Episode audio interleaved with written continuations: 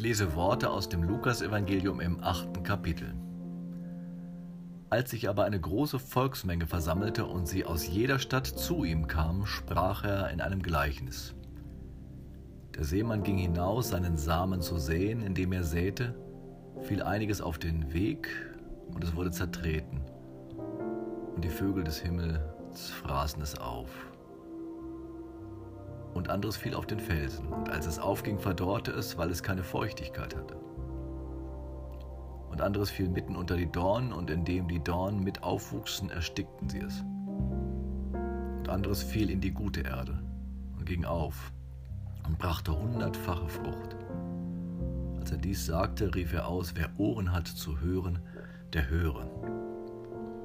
Seine Jünger aber fragten ihn, was dieses Gleichnis bedeute.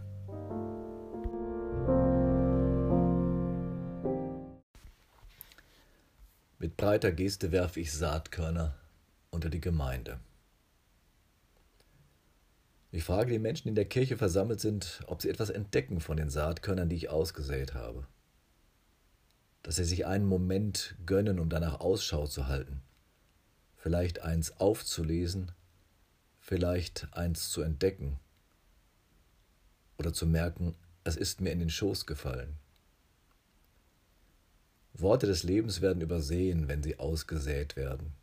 Sie sind winzig, graubraun wie Saat. Keine schreienden Farben tragen sie, sind keine Eyecatcher, keine Blickfänge.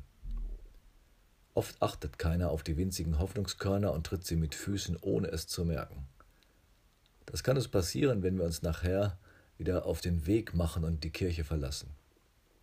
Die Saat ist in weitem Bogen ausgeworfen. Gott liegt uns mit seinem Wort zu Füßen. Wer aber gehetzt seine Wege läuft, kann es nicht sehen. Wer sich durch die vielen anderen Worte ablenken lässt, entdeckt es nicht auf seinem Weg. Gottes Wort liegt uns zu Füßen. Sein Wortschatz, den wir leicht heben könnten. Das heißt, unseren Schritt verlangsamen, unsere Augen offen halten und es zu unseren Füßen entdecken. Also da, wo wir unsere Wege gehen. Wir können es auflesen, es in unseren Herzen und Händen bergen und dann dort pflanzen, wo die Städte grau, die Menschen einsam und ratlos sind. Das Wort Gottes lässt sich buchstäblich in der Bibel auflesen. Auflesen lesen. Wir versuchen den Wegen von Gott und den Menschen nachzugehen, die dort beschrieben sind. Geschichten vom wuchernden Aufkeimen der Saat, aber auch vom Verdorren und Absterben.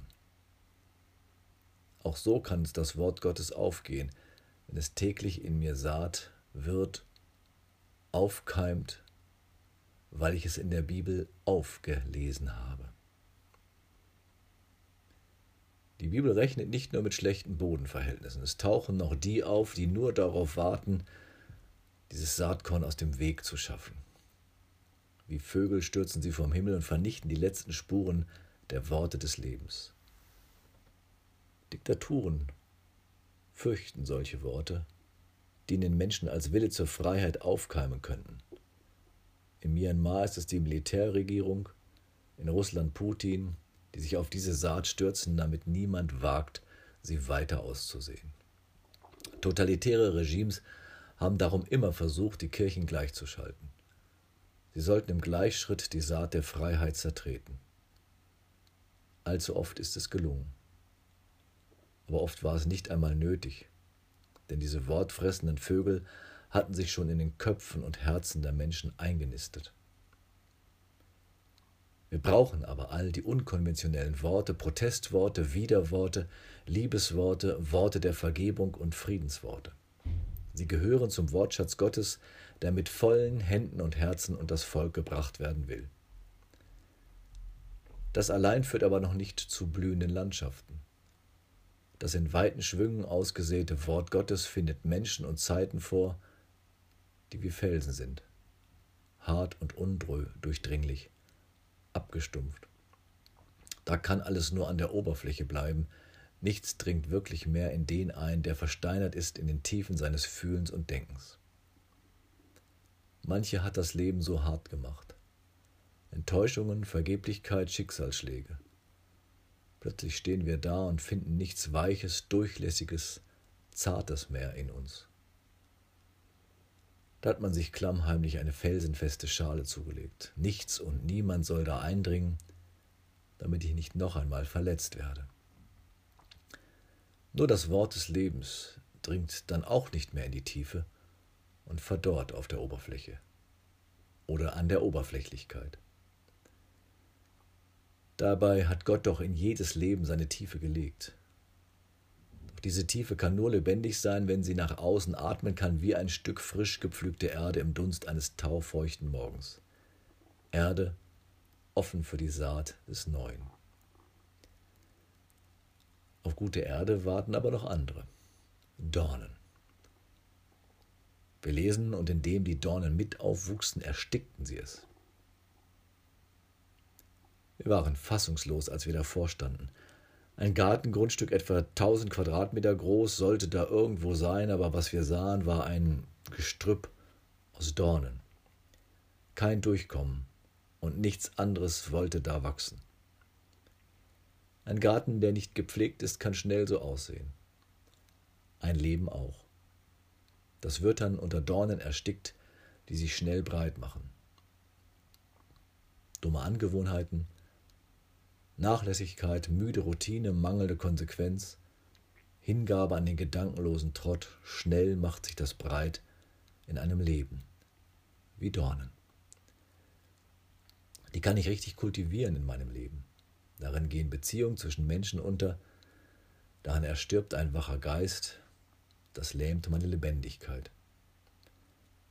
Da kann dem Wort Gottes, das doch Leben schaffen will, nur der Atem ausgehen. So soll der Garten meines Lebens nicht aussehen.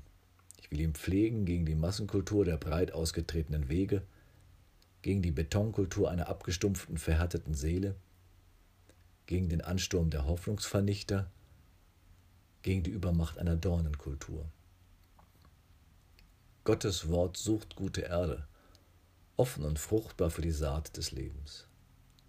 Gottes Wort wird nicht wie am Anfang der Bibel ein Paradies unter uns schaffen, aber eben diese Gärten des Lebens, Oasen, von denen aus sich das Leben und die Hoffnung ausbreiten kann. Gute Erde kann man bereiten, das weiß man als Gärtner. Man kann so eine Art spirituellen Kompost anlegen. Keinen geistigen, vorgefertigten Kunstdünger verwenden, sondern selber denken. Dinge hinterfragen, Formeln misstrauen. Von Zeit zu Zeit muss das Ganze auch einmal umgewälzt werden, damit durch neue Luft, neuen Wind der Umsetzungsprozess befördert wird. So schaffe ich mir fruchtbare Erde. Locker muss sie sein, nicht verhärtet. Betreten verboten für Betonköpfe und Gedankenplanierer. Willkommen aber Saatenverschwender und Menschen mit blumiger Fantasie. Hier legt man Wert auf Eigenanbau, auf eigene Erfahrung.